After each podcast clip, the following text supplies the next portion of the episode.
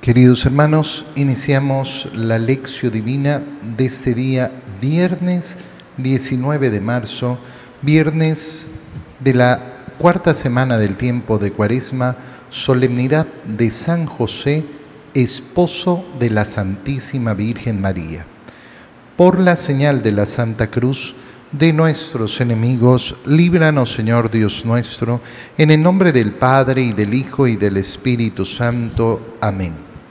Señor mío y Dios mío, creo firmemente que estás aquí, que me ves, que me oyes. Te adoro con profunda reverencia, te pido perdón de mis pecados y gracia para hacer con fruto este tiempo de lección divina. Madre mía Inmaculada, San José, mi Padre y Señor, Ángel de mi guarda, interceded por mí. Hoy día, como estamos viviendo la solemnidad de San José, tenemos tres lecturas en la liturgia del día. En la primera lectura leemos el libro eh, de Samuel, capítulo 7, versículos 4 al 5, 12 al 14 y 16. En aquellos días el Señor le habló al profeta Natán y le dijo, Ve y dile a mi siervo David que el Señor le manda decir esto. Cuando tus días se hayan cumplido y descanses para siempre con tus padres, engrandeceré a tu Hijo, sangre de tu sangre, y consolidaré su reino. Él me construirá una casa y yo consolidaré su trono para siempre. Yo seré para él un padre y él será para mí un hijo tu casa y tu reino permanecerán para siempre ante mí y tu trono será estable eternamente. Palabra de Dios. Hoy día que estamos celebrando a San José, lo primero que nos invita a hacer la liturgia de este día es a reconocer cómo a través de José se cumplen justamente estas palabras dichas al rey David por el profeta Natán. Es decir, cómo el Señor ha prometido que engrandecerá a su Hijo y consolidará su reino.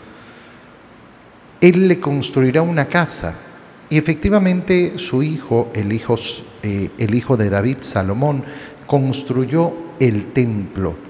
Pero aquí eh, esa construcción de la casa es mucho más grande, porque se entiende efectivamente en el cumplimiento de la construcción del templo por parte de Salomón, hijo de David. Pero sabemos muy bien que el verdadero templo es justamente ese cuerpo y esa sangre de Cristo.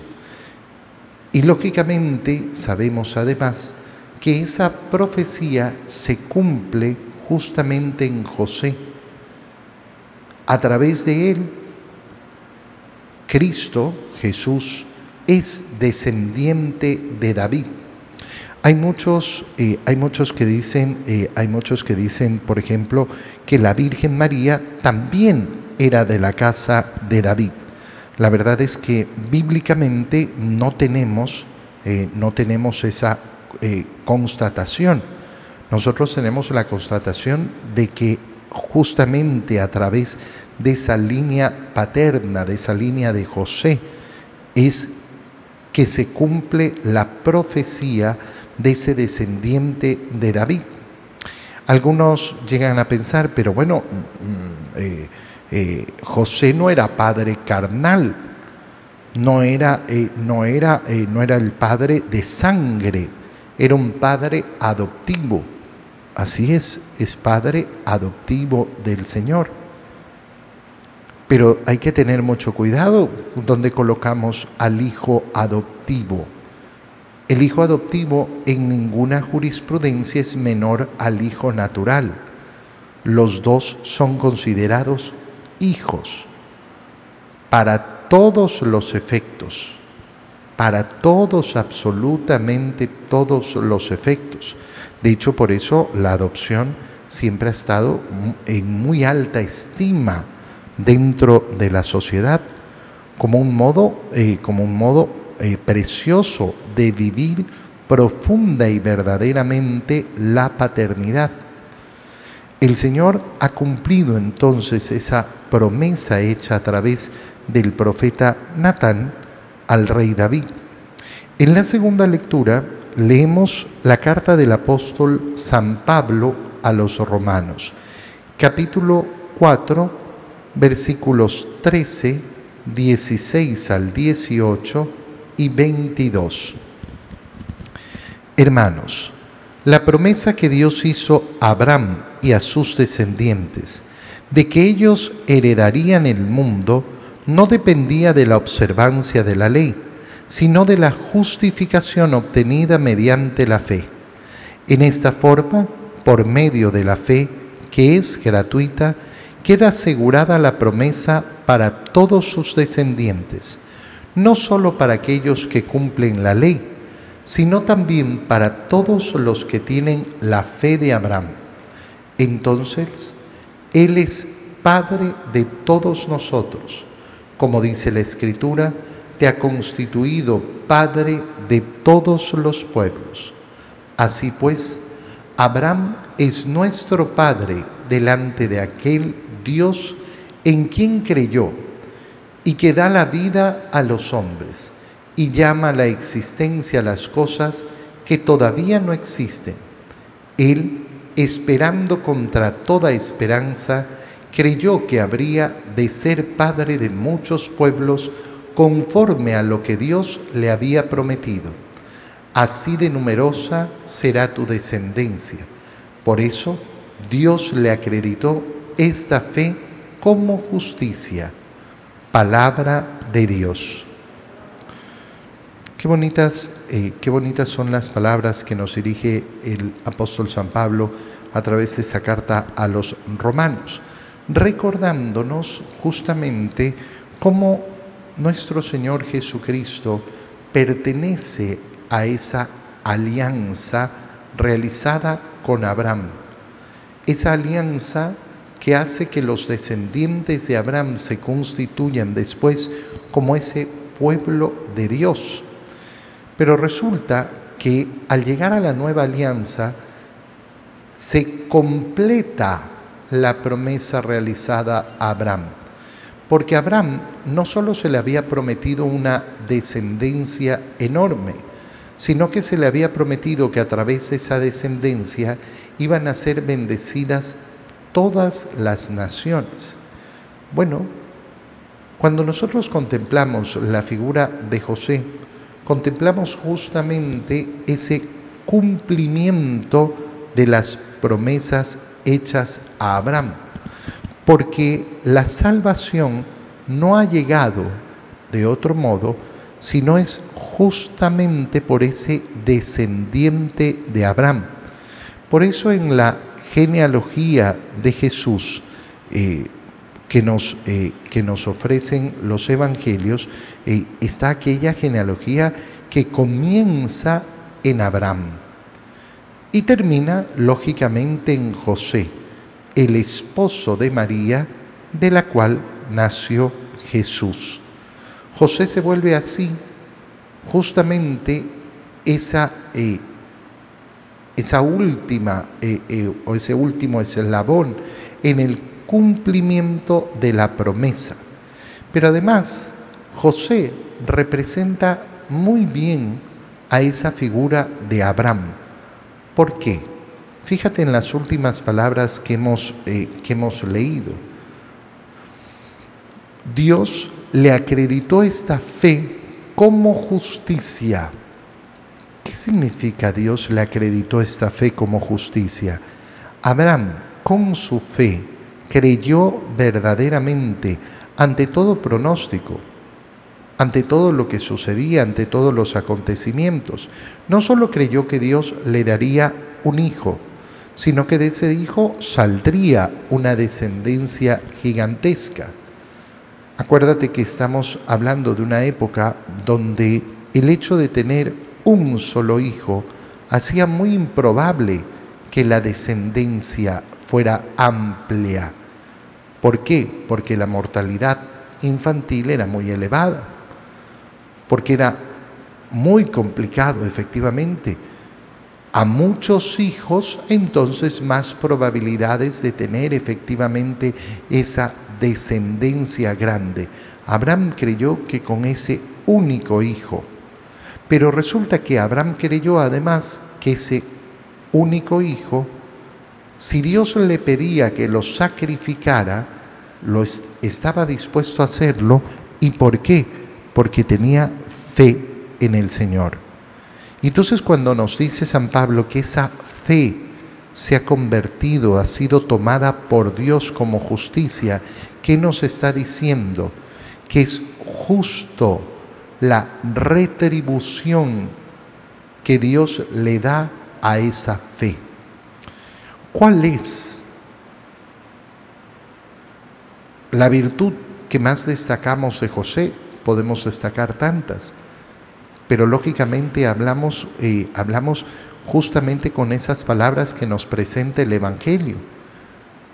José, que era un varón justo, justo, es decir, que anhelaba y buscaba la justicia, que sabe dar a cada quien lo que le corresponde.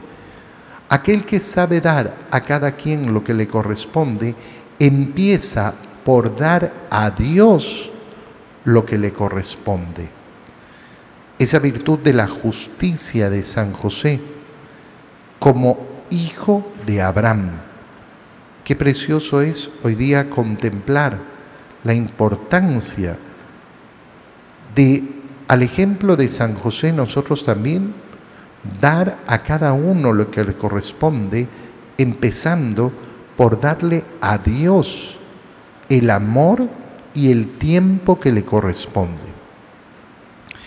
En la lectura del Evangelio tenemos dos opciones, la, eh, lectura del Evangelio de San Mateo y la lectura del Evangelio de Lucas. Vamos, eh, vamos a leer la, eh, el Evangelio de Lucas, capítulo 2, versículos 41 al 51. Los padres de Jesús solían ir cada año a Jerusalén para las festividades de la Pascua. Cuando el niño cumplió 12 años, fueron a la fiesta según la costumbre. Pasados aquellos días, se volvieron, pero el niño Jesús se quedó en Jerusalén sin que sus padres lo supieran. Creyendo que iba en la caravana, hicieron un día de camino entonces lo buscaron y al no encontrarlo, regresaron a Jerusalén en su busca. Al tercer día lo encontraron en el templo, sentado en medio de los doctores, escuchándolos y haciéndoles preguntas. Todos los que lo oían se admiraban de su inteligencia y de sus respuestas. Al verlo, sus padres se quedaron atónitos y su madre le dijo, Hijo mío, ¿por qué te has portado así con nosotros? Tu padre y yo te hemos estado buscando llenos de angustia. Él les respondió, ¿por qué me andaban buscando? ¿No sabían que debo ocuparme de las cosas de mi padre? Ellos no entendieron la respuesta que les dio. Entonces volvió con ellos a Nazaret, y siguió sujeto a su autoridad. Palabra del Señor. Son varios aspectos los que podemos profundizar y analizar de la lectura de este Evangelio, pero quiero comenzar por la última parte. Después de haber encontrado al niño en el, eh, en el templo, eh, vuelve con ellos a Nazaret y siguió sujeto a su autoridad. Fíjate qué bonito es contemplar hoy esa figura de José, que como hemos visto en el Evangelio ha estado angustiado junto con la madre del niño, junto con su esposa, angustiado buscando al niño perdido. Debe haber sido mucha y muy profunda su angustia, sobre todo por la sorpresa de que haya sucedido este evento. ¿Por qué? Porque siguió sujeto a su autoridad. ¿Qué quiere decir que hasta este momento, cómo se ha comportado Jesús con sus padres? Sujeto a su autoridad y se seguirá comportando de la misma manera. Y claro, nosotros al contemplar ese misterio de Cristo, contemplamos como el Verbo de Dios, el Hijo de Dios, la segunda persona de la Santísima Trinidad, ha querido que en la encarnación que va a producir nuestra salvación, lo que se manifiesta es justamente la salvación en su plenitud. ¿Y cómo se salva al hombre en su plenitud? Salvando la realidad más preciosa que existe en este mundo, la familia. Salvando a la familia. ¿Y cómo salva a la familia? Teniendo un padre y teniendo una madre, y haciéndose obediente, estando sujeto a ellos. Fíjate qué importante es esto, porque nosotros contemplamos nuestra salvación como si la salvación dependiera solo de la cruz. Y lógicamente que el evento de la cruz es el evento redentor por excelencia, porque es la entrega total y absoluta, es el pago de nuestros pecados. Pero la salvación no se limita solamente a la cruz, sino a todas las realidades de la vida de Cristo. Y en esas realidades de la vida de Cristo resulta que la más importante ha sido la vivencia familiar ¿Y por qué la más importante? Bueno, porque es a la que más tiempo la ha dedicado. ¿A qué le ha dedicado más tiempo Jesús? A vivir en familia, a crecer en familia, a relacionarse con su padre y con su madre. Qué profunda debe ser esa relación entre José y Jesús. José, que sabe perfectamente quién es ese niño, que sabe perfectamente el gran misterio que hay por delante y que aún así tiene que corregir a ese niño, tiene que enseñar a ese niño. Es una relación tan preciosa y es una relación preciosa porque nos muestra la realidad de esa relación paterno-filial, donde efectivamente hay una autoridad del Padre sobre el Hijo, pero esa relación deja de ser autoritarismo o autoritaria para volverse una relación de verdadero amor. ¿De qué manera? Bueno, porque así como el Padre enseña al Hijo, el Hijo también enseña al Padre. Ahí es cuando se vuelve una verdadera relación. Fíjate, cuando un papá cree que está colocado por arriba de sus hijos, cuando una mamá cree que está colocada por arriba de sus hijos. Es que a mí me tienen que hacer caso porque soy el papá, porque soy la mamá. Y es una persona incapaz de establecer un diálogo con sus hijos. Entonces no hay una verdadera relación de amor. Hay una relación solo de autoridad. En el caso de José y de Jesús se da efectivamente esa relación donde uno da y el otro recibe para después dar también al otro que se convierte efectivamente en aquel que recibe. ¿Quién ha dado más, José al niño o el niño a José? Sería absurdo ponernos a analizar, eh, analizar eso.